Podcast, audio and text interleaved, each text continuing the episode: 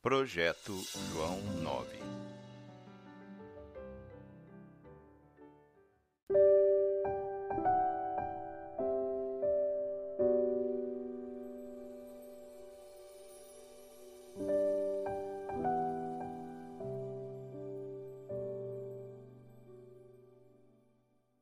Prefácio O viver acumula experiências diversas. Na bagagem adquirida ao longo dos anos, é muito provável que tenhamos sido feridos por alguém que nos tenha traído a confiança. A tendência humana é deixar que essa ofensa ou ferida infeccione e contamine todo o corpo, roubando assim a alegria e o prazer da experiência cristã. Nossas feridas podem parecer superficiais aos olhos de outros, mas sabemos, através da experiência pessoal, o quanto doem, especialmente se forem provocadas por alguém intimamente ligado a nós. Neste livreto, abordo o tema perdão com o objetivo de auxiliar o leitor a compreender alguns de seus aspectos. Primeiro, o que é o perdão e o que não é o perdão. Segundo, por que devemos perdoar? E terceiro, consequências emocionais e espirituais da falta de perdão. O perdão passa, no mínimo, por quatro etapas. A primeira consiste na ofensa provocada injustamente, implicando em dor profunda. A segunda corresponde ao sentimento de ódio que passa a existir na pessoa ofendida com relação ao ofensor. A terceira é a restauração que ocorre em função do reconhecimento do perdão de Jesus Cristo por parte da pessoa ofendida e a disposição em se submeter à obra do Espírito Santo a fim de perdoar o ofensor. Na quarta etapa, o ofendido passa a dar liberdade ao ofensor, favorecendo a reconstituição de um relacionamento aberto entre ambos. Em outras palavras, o perdão ocorre não somente a nível intelectual, mas também dá um passo para a cura emocional do relacionamento. Algumas vezes, o perdão é unilateral e somente a parte que se dispõe a perdoar recebe a cura interior. É bem possível que você se encontre em uma das quatro etapas acima mencionadas. Minha oração é que esta leitura seja motivo de instrução, edificação e desafio para a sua vida.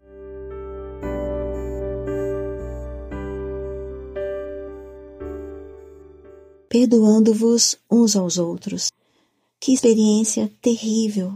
Quando me contaram o que aconteceu na vida de uma certa senhora, perguntei-me como seria possível alguém suportar tamanha dor. Tudo começou quando Regina, este não é o seu nome real, tinha apenas 12 anos de idade. Seu pai a violentou.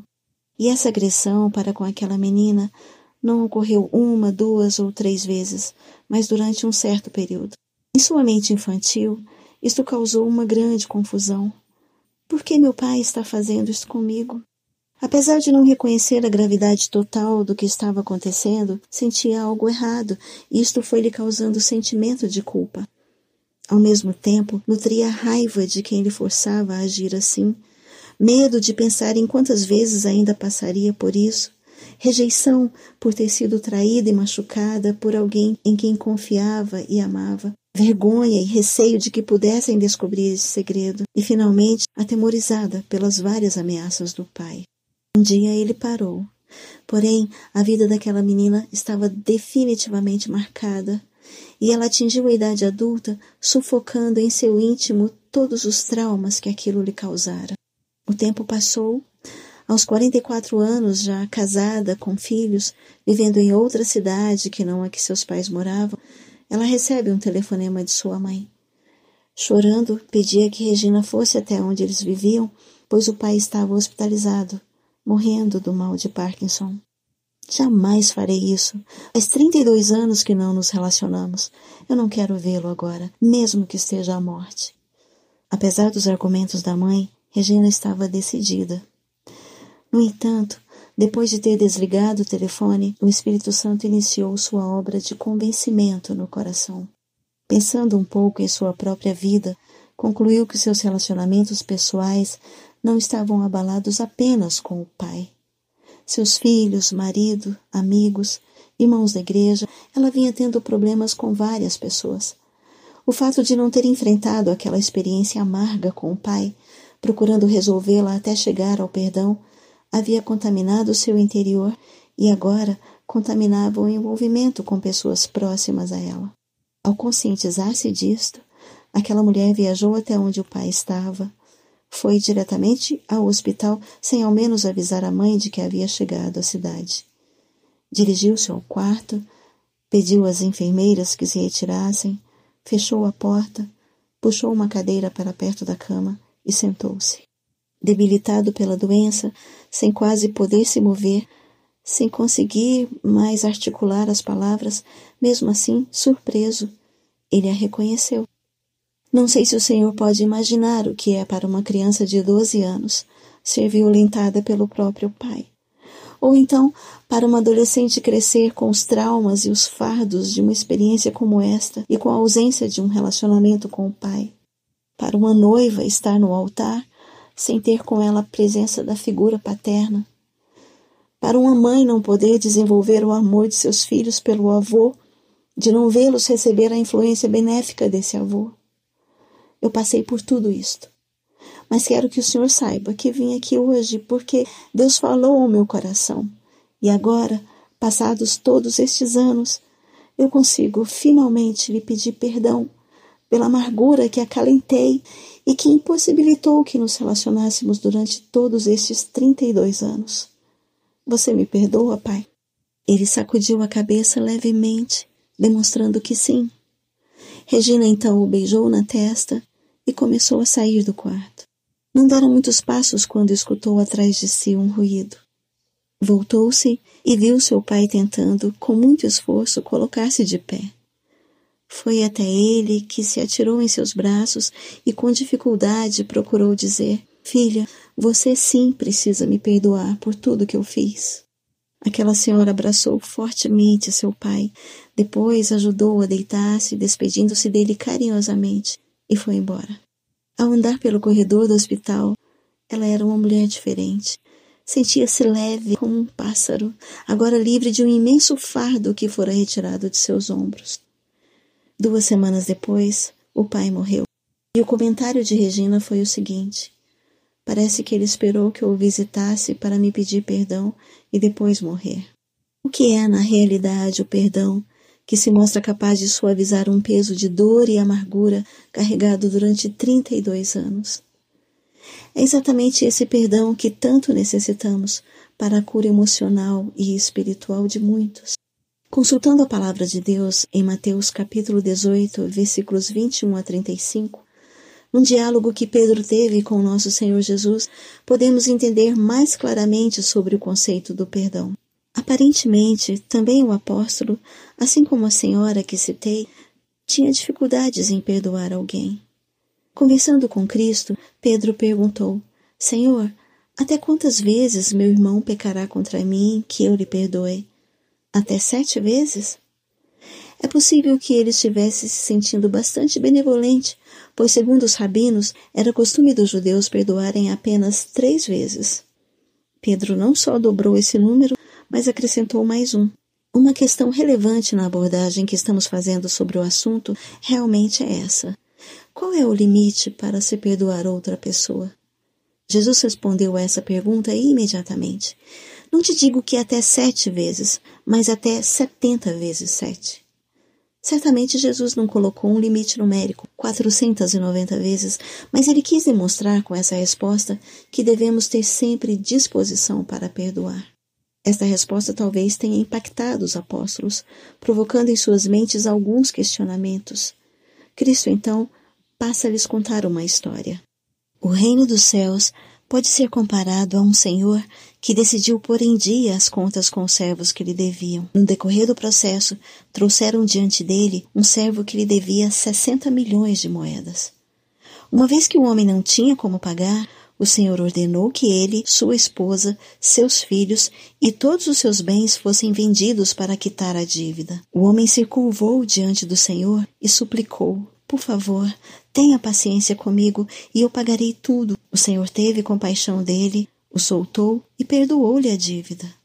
No entanto, quando o servo saiu da presença do Senhor, foi procurar outro servo que trabalhava com ele e que lhe devia cem moedas de prata. Agarrou-o pelo pescoço e exigiu que ele pagasse de imediato. O servo se curvou diante dele e suplicou: Tenha paciência comigo e eu pagarei tudo. O credor, porém, não estava disposto a esperar. Mandou que o homem fosse lançado na prisão até que tivesse pago toda a dívida. Quando outros servos, companheiros dele, viram isso, ficaram muito tristes. Foram ao Senhor e lhe contaram tudo o que havia acontecido. Então o Senhor chamou o homem cuja dívida ele havia perdoado e disse: Servo mau, eu perdoei sua imensa dívida porque você me implorou. Acaso não devia ter misericórdia de seu companheiro, como eu tive misericórdia de você? E irado, o Senhor mandou o homem à prisão para ser torturado até que lhe pagasse toda a dívida. Assim também meu Pai Celestial fará com vocês, caso se recusem a perdoar de coração a seus irmãos. Nos versículos 23 a 27, Jesus está ensinando que a nossa capacidade em perdoar está baseada no perdão total que nos foi oferecido por Deus em Cristo Jesus. Este conceito torna a ser reafirmado em outras duas passagens bíblicas. Perdoai-vos mutuamente, caso alguém tenha motivo de queixa contra outrem. Assim como o Senhor vos perdoou, assim também perdoai vós.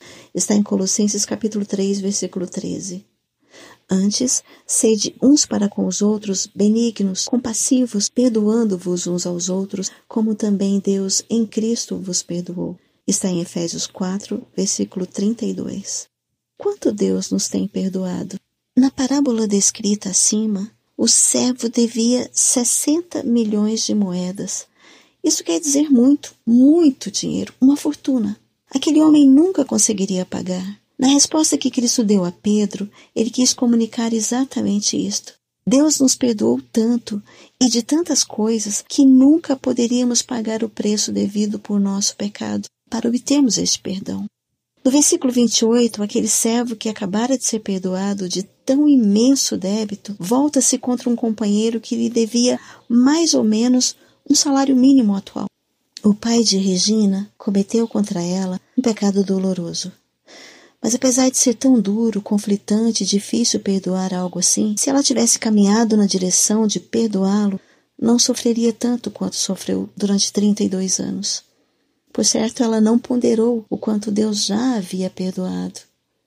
Impassível e impiedoso, aquele servo não demonstra compreensão alguma para com seu igual e o lança na prisão até que o dinheiro lhe fosse restituído. Indignados, seus outros companheiros fizeram saber ao seu senhor o que acabara de ocorrer. E este o repreendeu duramente por ter tomado essa atitude. Está nos versículos 29 a 33. Não devias tu igualmente compadecer-te do teu conservo, como também eu me compadeci de ti. É absolutamente necessário termos espírito perdoador, como Deus teve para conosco, a fim de que nossos relacionamentos não sejam abalados e até rompidos. O único caminho que poderia auxiliar Regina a obter relacionamentos saudáveis em sua vida seria o que ela tomou: procurar o seu pai, expor tudo o que havia sentido durante todo aquele tempo e pedir perdão. Pense um pouco no que poderia ter lhe acontecido se seu pai morresse sem que ela tivesse tido a chance de fazer isso. Uma outra versão do versículo 34 desse texto bíblico diz assim: O seu senhor o entregou aos verdugos até que ele pagasse toda a dívida. A palavra verdugo descreve aquele homem que usava uma vara tirada da árvore ainda verde para espancar criminosos, atormentando-os. A ideia básica que Jesus procura transmitir é que aquele que se recusa a perdoar, que esconde em seu coração raiva, rancor, ressentimento e amargura contra outra pessoa, será atormentado por pensamentos e sentimentos de infelicidade, por uma intranquilidade interior.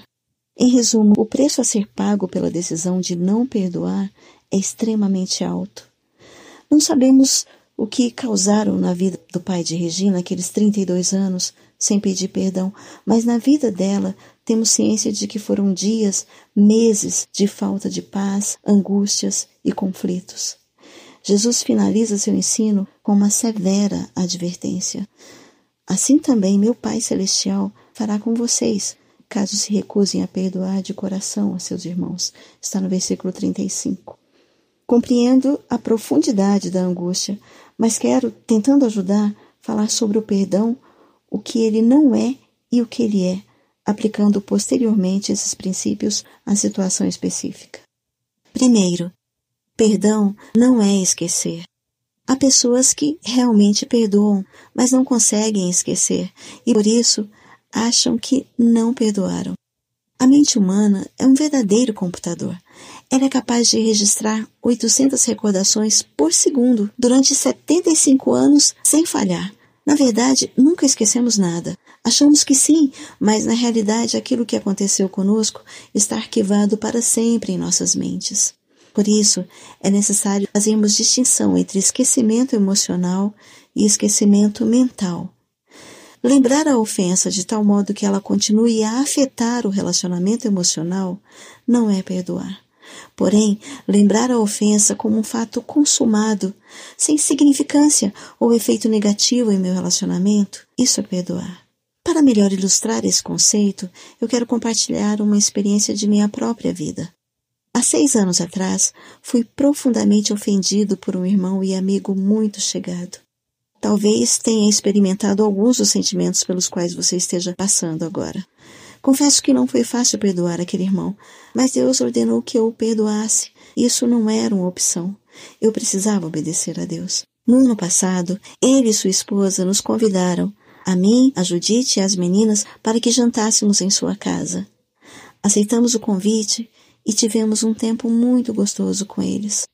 Quando fomos embora, comentei com minha esposa que estava certo de que eu o perdoara totalmente, pois já não sentia constrangimento algum entre nós. Olhávamos abertamente um para o outro, sem ressentimento nenhum. Nosso relacionamento está inteiramente restaurado. É importante notar, no entanto, que mentalmente ainda me lembro até dos detalhes de tudo o que se passou. É fundamental, então, que essa distinção seja feita na restauração do relacionamento. Segundo, perdão não é um sentimento. Em sua história, muito sinceramente, Regina dizia não sentir vontade de perdoar o pai. Isto não é uma questão de sentimentos. Deus nos dá uma ordem, está em Colossenses 3, versículo 13: Perdoai-vos mutuamente. Às vezes somos manipulados por nossas emoções e sentimentos. Eu também não senti vontade de perdoar meu amigo. Afinal de contas, ele me feriu. Ele devia me pagar. Mesmo com meu orgulho tentando impedir, a ordem de Deus precisa ser obedecida. É uma decisão proposital que nos leva a ter atitudes e comportamentos que demonstrem nosso perdão. Às vezes, o período de restauração de sentimentos e relacionamentos é longo. Para mim, levou cinco anos. Durante esse tempo, não devemos forçar a barra. Deus é capaz de trabalhar no coração de todos os envolvidos, e se temos disposição e humildade, Ele efetuará o perdão e trará de volta aqueles sentimentos que anteriormente havia entre os dois. Perdão é um ato de fé baseado na ordem de Deus. Neste caso específico, ele quer ouvir uma oração mais ou menos assim: Deus, o Senhor sabe que não posso perdoar a meu pai por minha própria força, mas estou me colocando à sua disposição. Perdoa meu Pai através de mim e renova em mim um sentimento de amor para com Ele. Como eu frisei, a restauração da alma pode levar algum tempo, mas espere no Senhor. Ele é capaz de realizar uma cura interior por causa da obediência. Terceiro, perdão não é voltar ao passado. Sempre que voltamos a pensar no que aconteceu, continuamos alimentando um ressentimento, uma amargura. Cada vez que jogar o ocorrido na cara da pessoa que tenha lhe ofendido, estará reabrindo a ferida, impossibilitando a cura. Há pessoas que elaboram uma lista negra de ofensas que foram cometidas contra ela e, na hora certa, em uma situação estratégica, lançam mão da referida lista. Isto piora o relacionamento. Trazer o passado de volta é uma forma destrutiva, porque não há nada que se possa fazer para mudar algo que já aconteceu. Utilize a energia emocional que a pessoa necessita para as exigências do dia a dia. Creio que foi essa a experiência de Davi quando não confessou a Deus seu pecado de adultério, recebendo dele o perdão.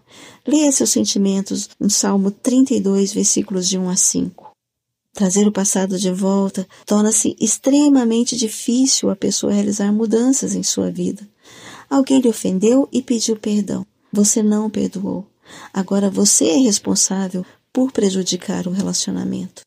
Não desligar do passado e prosseguir tentando fingir que nada aconteceu é falta de maturidade e também falta de entendimento sobre o perdão de Deus em sua vida. Há pessoas que estão sendo destruídas pelo passado.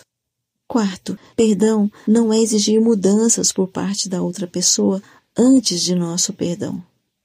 Você talvez tenha sido profundamente machucado, ferido. Talvez já tenha passado por sua mente. Eu quero ver mudanças na vida daquela pessoa que me ofendeu antes de perdoá-la. Existe o receio de ser ofendido novamente, mas não está disposto a se colocar numa posição vulnerável e nem deve permitir uma situação que o exponha a uma nova ferida.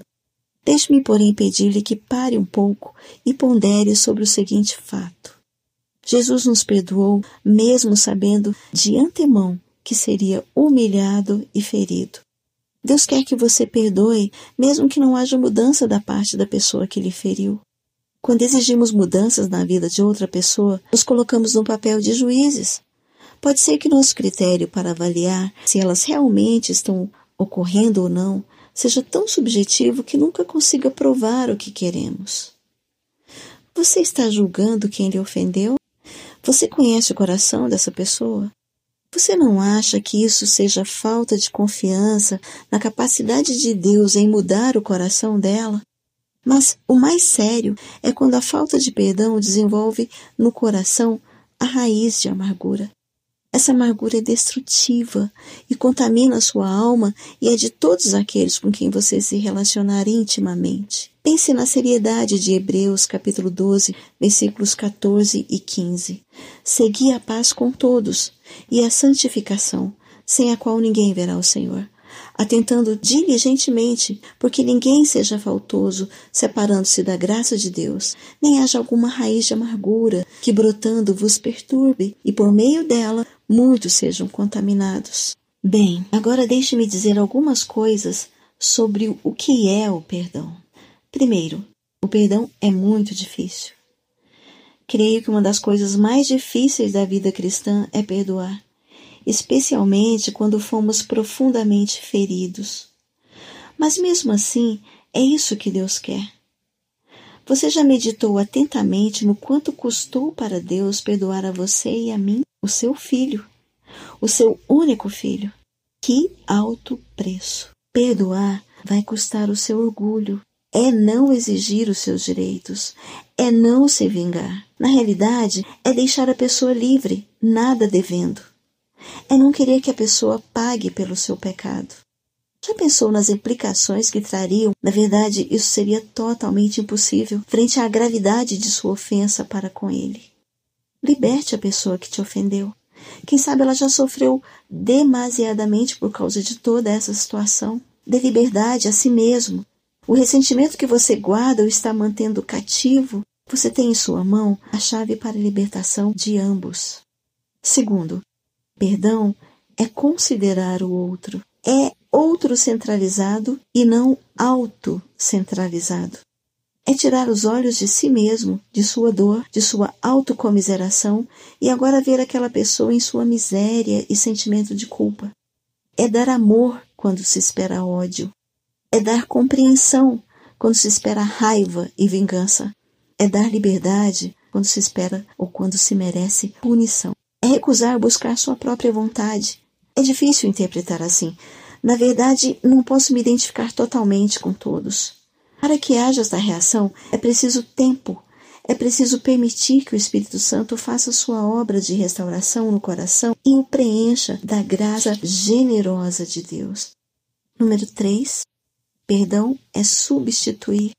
O apóstolo Paulo afirmou este conceito quando em 2 Coríntios 5, versículo 21 diz: Aquele que não conheceu o pecado, Jesus Cristo, ele o fez pecado por nós. Literalmente, ele se tornou pecado por nós, isto é, em nosso lugar, para que nele fôssemos feitos justiça de Deus. Em verdade também vos digo que se dois entre vós, sobre a terra, concordarem a respeito de qualquer coisa que porventura pedirem, se lhes há concedida por meu Pai que está nos céus porque onde estiverem dois ou três reunidos em meu nome, ali estou no meio deles. Jesus foi à cruz em nosso lugar. Nós é que deveríamos ter ido, pois afinal de contas fomos nós que pecamos, fomos nós quem ofendemos a Deus. Sugiro que você vá à cruz, crucificando seu ego no lugar dessa pessoa, para assim perdoá-la.